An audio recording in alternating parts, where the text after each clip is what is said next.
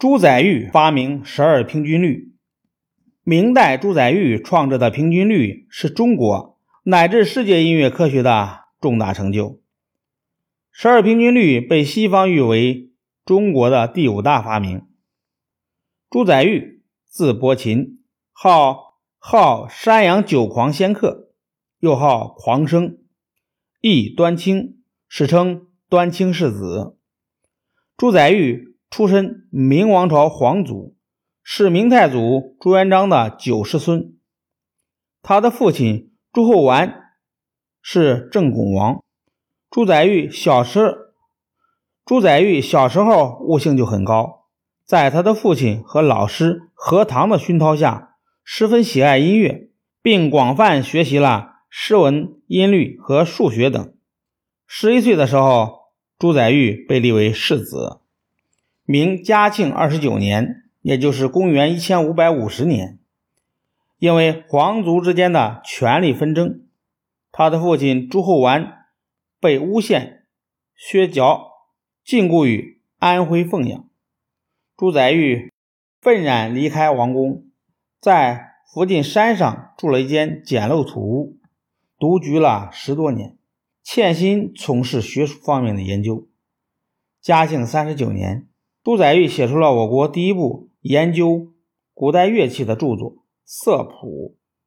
隆庆元年，他的父亲平反昭雪，恢复了爵位，朱载堉也恢复了世子身份，但他并没有去追求享乐的生活，仍然一心一意地研究学术。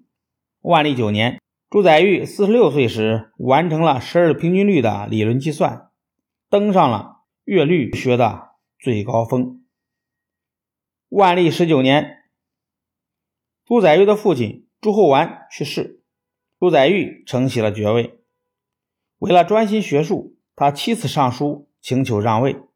在第六次上书后，朱载堉毅然离开了王宫，搬到了城东北的九峰山，开始过隐居生活，被老百姓称为“布衣王爷”。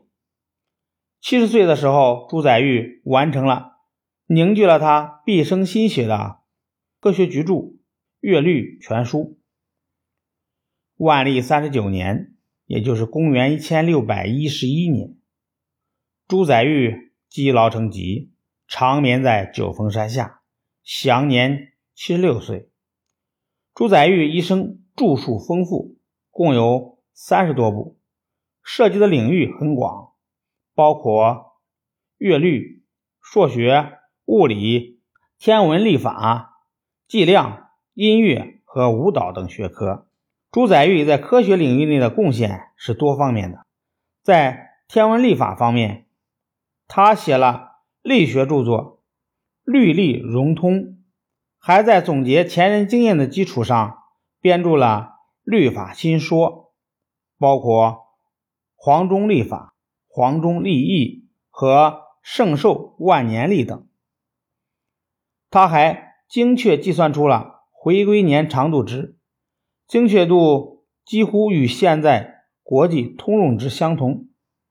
专家利用高科技测量手段，对朱载堉关于一千五百五十四年和一千五百八十一年这两年的计算结果进行验证后发现，朱载堉计算的。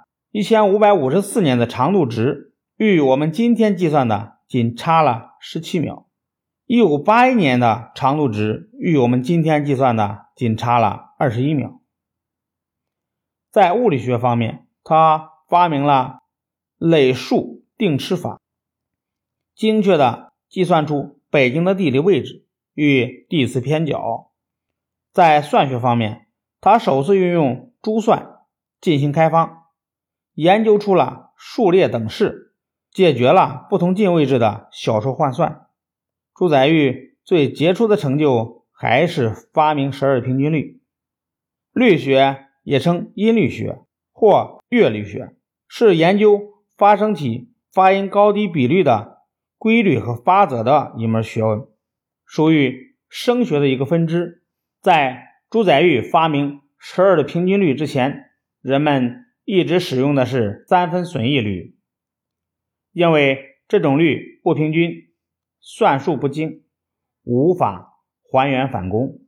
为了弥补这一缺陷，朱载堉创立了新法，精确规定了八度的比例，并把八度分为十二个相等的半音，即制一吃为十，以密律除之凡十二遍。